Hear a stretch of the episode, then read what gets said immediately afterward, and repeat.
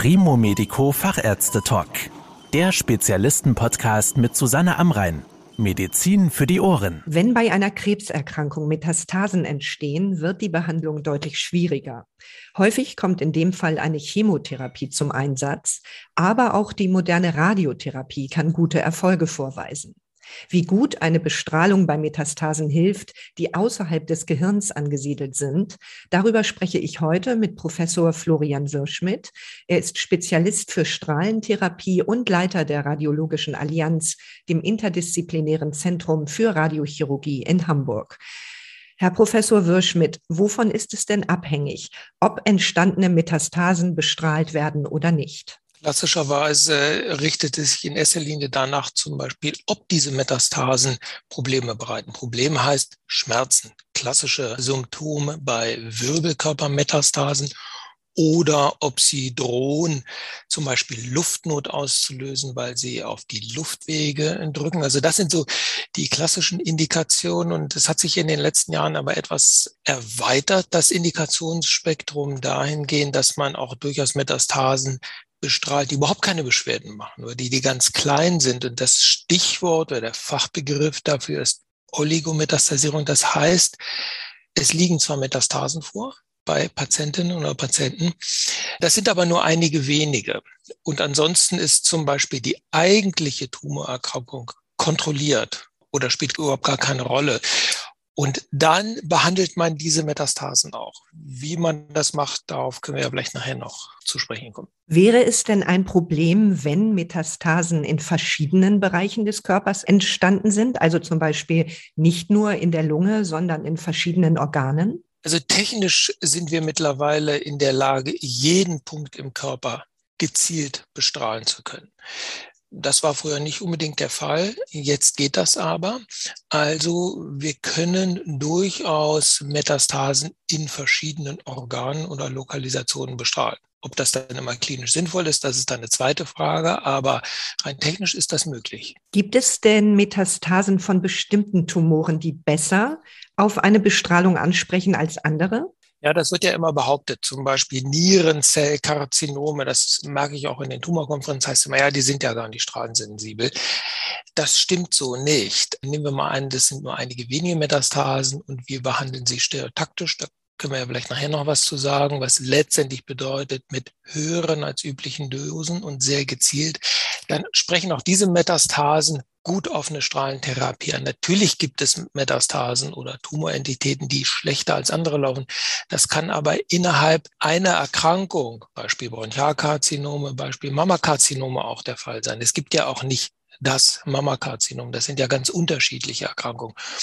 Ich hatte gerade hier heute eine Patientin, die ursprünglich ganz viele Hirnmetastasen hatte, wo ich selbst gar nicht damit gerechnet hat, ob das wirklich sinnvoll ist, diese Patientin zu behandeln. Er hat exzellent darauf angesprochen. Also es gibt beides, dass sie sehr gut ansprechen oder obwohl wir hochdosiert oder stellentaktisch bestanden, sie überhaupt nicht ansprechen. Das kann man leider nicht vorher wirklich gut abschätzen. Das würden wir gerne können, um gezielt oder weniger oder gar nicht zu bestrahlen, aber leider ist das nach wie vor nicht möglich. Gehen wir noch mal einen Schritt zurück. Welche Diagnoseschritte, welche Voruntersuchungen müssen denn stattfinden, bevor Metastasen bestrahlt werden können. Was brauchen Sie dafür? Das Wichtigste ist, wie geht es dem Patienten oder der Patientin überhaupt? Wenn es der ganz schlecht geht, man hat den Eindruck, oh je, die haben vielleicht nur noch eine begrenzte Wegstrecke vor sich, sagen wir mal drei Monaten, dann muss man sich erstmal überlegen, muss man das wirklich machen oder man behandelt die meinetwegen nur ein einziges Mal, weil es allein darum geht,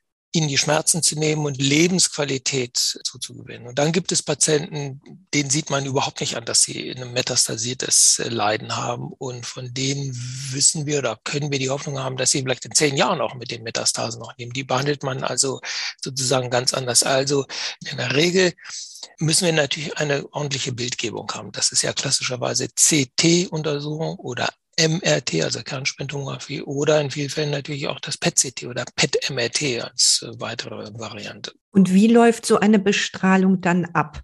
Müssen die Patientinnen und Patienten dazu in ein Krankenhaus? Nein, in der Regel nicht. Natürlich kann das sein. Die Patienten, die im Krankenhaus stationär behandelt werden müssen, das sind heute zum überwiegenden Teil solche, denen es wirklich richtig schlecht geht, die bettlägerig sind und die gar nicht mehr in der Lage sind oder vielleicht nur noch wenige Schritte gehen können. Klar, die müssen stationär behandelt werden. Fast alle anderen Patienten können ambulant behandelt werden. Also die kommen von zu Hause einmal im Idealfall oder eben doch öfters, je nachdem. Das ist die nächste Frage, die Dauer der Behandlung. Sie haben eben ja schon erwähnt, dann bestrahlen wir vielleicht nur einmal in höherer Dosis.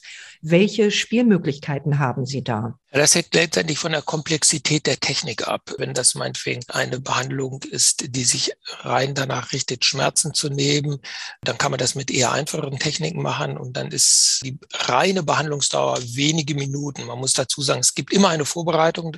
Also selbst wenn Patienten zu mir kommen und sie bringen ein aktuelles CT mit und sage ich denen, wir müssen nochmal ein Planungs-CT machen, dann ist, klingt das natürlich erstmal widersinnig, ist aber deshalb notwendig, weil die natürlich exakt so geplant werden müssen, wie sie hinterher auch auf dem Bestrahlungstisch liegen. Also das ist immer etwas, was wir voraussetzen. Das ist ja ein Teil, wenn Sie so wollen, der Behandlung.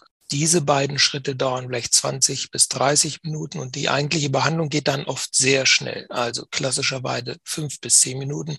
Es kann aber auch, wenn wir bestimmte Atemtechniken einsetzen, was wir machen, um gezielter zum Beispiel in der Lunge oder in der Leber behandeln zu können, dann kann das auch mal 20 Minuten dauern. Also ich würde mal sagen, in den meisten Fällen fünf bis zehn Minuten, bei manchen Fällen eben auch länger. Und ist es denn möglich, wenn mehrere Metastasen vorliegen, die alle in einer Sitzung zu bestrahlen oder würde man dann mehrere Tage ansetzen? Ja, technisch können Sie das letztendlich alles machen, aber das muss man dann sehen, wie anstrengend das für den Patienten ist. Also ich hatte gestern eine ältere Patientin, wo ich gedacht habe, na, zwei Metastasen, das ist schon eine Herausforderung. Es war eine ganz komplexe Technik.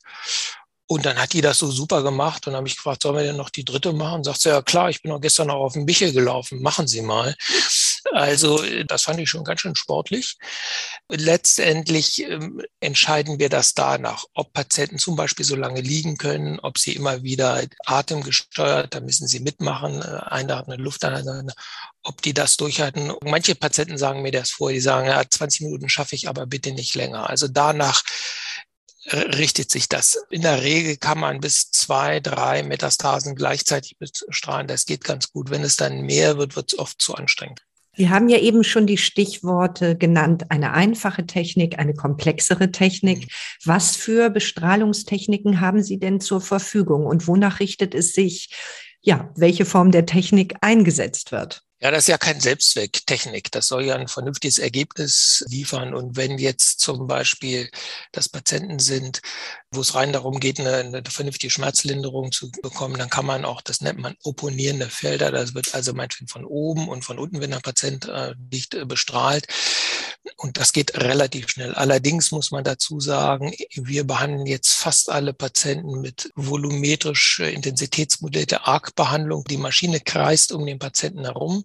Das geht so wahnsinnig schnell und bietet fast immer die optimale Dosisverteilung. Sprich, wir können nur die Metastase behandeln und alles andere wollen wir ja nicht behandeln, also gesunde Organe.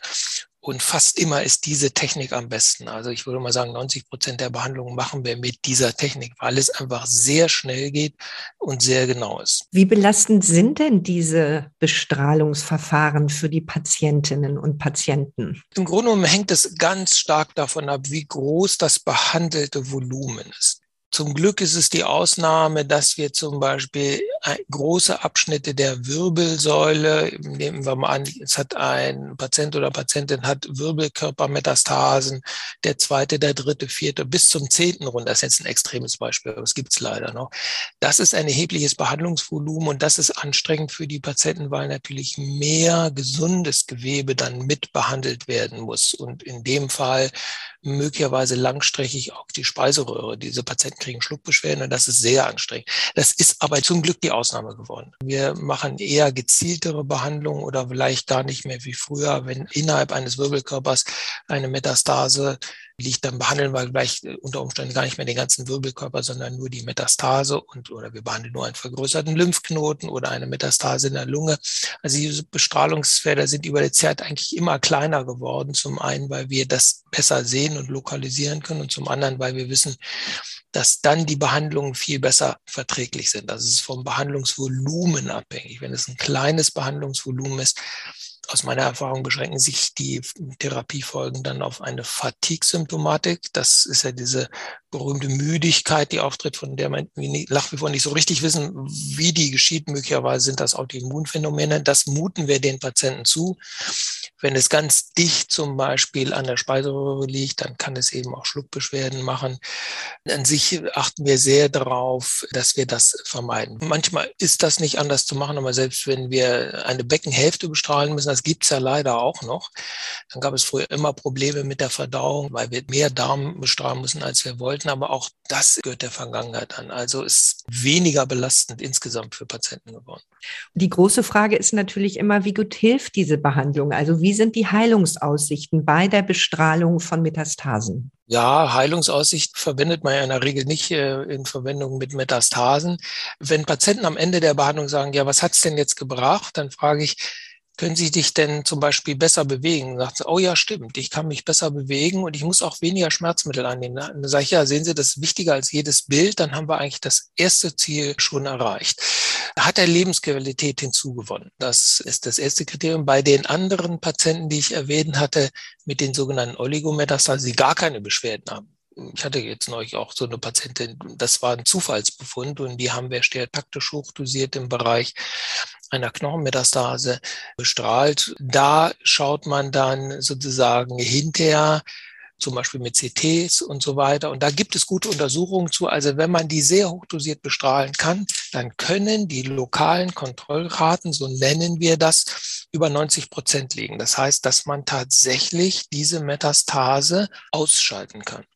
Und es gibt mittlerweile bei zum Beispiel Brustkrebspatientinnen, die solche Oligometastasen haben, die haben mittlerweile mittlere Überlebenszeiten, die fast an die fünf Jahre heranreichen. Da gibt es natürlich immer eine Spannbreite, manche die weniger und manche die länger. Das heißt, weil sie Heilung sagen, da sind wir Ärzte noch ein bisschen zurückhaltend, ob es das wirklich geht. Die Hoffnung ist, dass tatsächlich ein Teil dieser Patienten mit diesen wenigen Metastasen wirklich geheilt wird. Das halte ich für denkbar.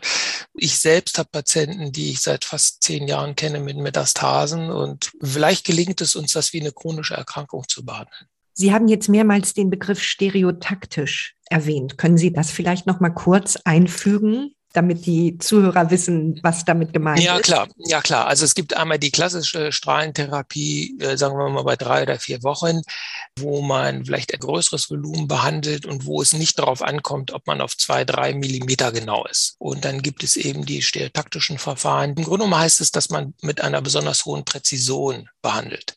Immer mit dem Ziel, möglichst nur die Metastase zu treffen und so gut wie möglich das darum liegende normale Gewebe zu schonen. Das ist ein sehr viel höherer technischer Aufwand als bei einer klassischen Behandlung. Ist denn die Bestrahlung von Metastasen auch als alleinstehende Therapie möglich oder wird sie immer durch eine Chemotherapie oder eine Operation ergänzt? Da können Sie sich jetzt eigentlich alle Varianten ausdenken. In der Regel sind das ja multimodale Behandlungen. Es gibt tatsächlich die Möglichkeit, dass wir erstmal nur alleinig stereotaktisch behandeln weil es nur ein oder zwei Metastasen gibt und sonst gar keine weiteren Tumormanifestationen da sind und das Tumorboard. Das heißt, die Veranstaltung, wo alle entscheidenden Behandler und Diagnostiker sitzen, das sollte immer im Tumorboard entschieden werden, sagen, ja, das ist sinnvoll. Da müssen wir jetzt im Moment zum Beispiel keine Chemotherapie machen, weil das ist ja häufig so, diese Patientin und dieser Patient schon sehr viel Chemotherapien über sich hat ergehen lassen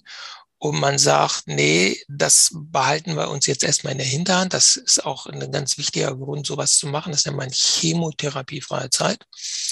Oder weil man sagt, na, dieser Mensch hat noch viele andere Begleiterkrankungen, sollte man jetzt immer sehr zurückhaltend sein, ihm noch viele systemische Therapien zuzumuten. Es kann aber auch sein, zum Beispiel bei Lebermetastasen, dass der Chirurg sagt, das können wir sehr gut operieren. Dann wird diese Metastase operiert und eine andere Metastase, die vielleicht für ihn ganz ungünstig liegt, dass die dann anders angegangen wird, zum Beispiel stereotaktisch. Also das sind manchmal ganz schwierige Entscheidungsprozesse, die man zum Glück nicht alleine treffen muss, sondern die gemeinsam getroffen werden. Also es gibt tatsächlich eigentlich alle Varianten. Und wenn behandelte Metastasen doch wieder wachsen oder wenn sich an anderer Stelle neue bilden, kann denn so eine Strahlentherapie beliebig oft wiederholt werden? Beliebig oft nein. Sie kann wiederholt werden, ja. Das nennen wir Rebestrahlungen. Das ist möglich. Früher dachte man, das ging nicht, aber man weiß mittlerweile, dass das ganz gut geht. Das hat zwei Voraussetzungen. Einmal sollte das Zeitintervall zwischen der ersten Bestrahlungssitzung und der zweiten an derselben Lokalisation. Die Mehrzahl meiner äh, Kolleginnen und Kollegen noch, ich sagen so sechs Monate, gut, das kann dann noch mal 5,5 oder fünf Monate oder irgendwas sein, aber also das geht. Und dann die zweite wichtige Entscheidung, wie ausgedehnt ist das? Wenn das ein begrenztes Behandlungsvolumen ist und kritische Strukturen wie die zentralen Luftwege zum Beispiel, Darm-Magenanteile nicht unmittelbar da dran kleben, dann kann man das machen. Das machen wir auch häufig. Dann kann man ein zweites Mal bestrahlen, gezielt. Und zumindest zum Beispiel bei Lungentumoren wissen wir das, weil wir das gerade selbst auswerten und es in der Literatur auch gibt, hat man durchaus in drei Viertel der Fälle doch eine gute Chance, das nochmal unter Kontrolle zu kriegen. Und auch, was man auch weiß, man hatte die große Sorge, wenn man das zweimal macht, dass es hinterher unangenehme Nebenwirkungen gibt, Spätfolgen. Aber zumindest, wenn man das in stereotaktischen Techniken macht und auf einem begrenzten Volumen, scheint das nicht der Fall zu sein. Jeweils die Studien, die dazu in den letzten Jahren publiziert worden sind für diese Welle, zeigen, das geht mit akzeptablen Nebenwirkungen, wenn das korrekt und nicht zu groß ausgedehnte Volumina waren. Vielen Dank für Ihre Erklärungen, Herr Professor Wirschmidt. Das war der Primo Medico Fachärzte Talk. Danke, dass Sie zugehört haben. Mehr Informationen rund um das Thema Gesundheit und medizinische Spezialisten finden Sie auf primomedico.com. Bis zum nächsten Mal, wenn es wieder heißt Medizin für die Ohren.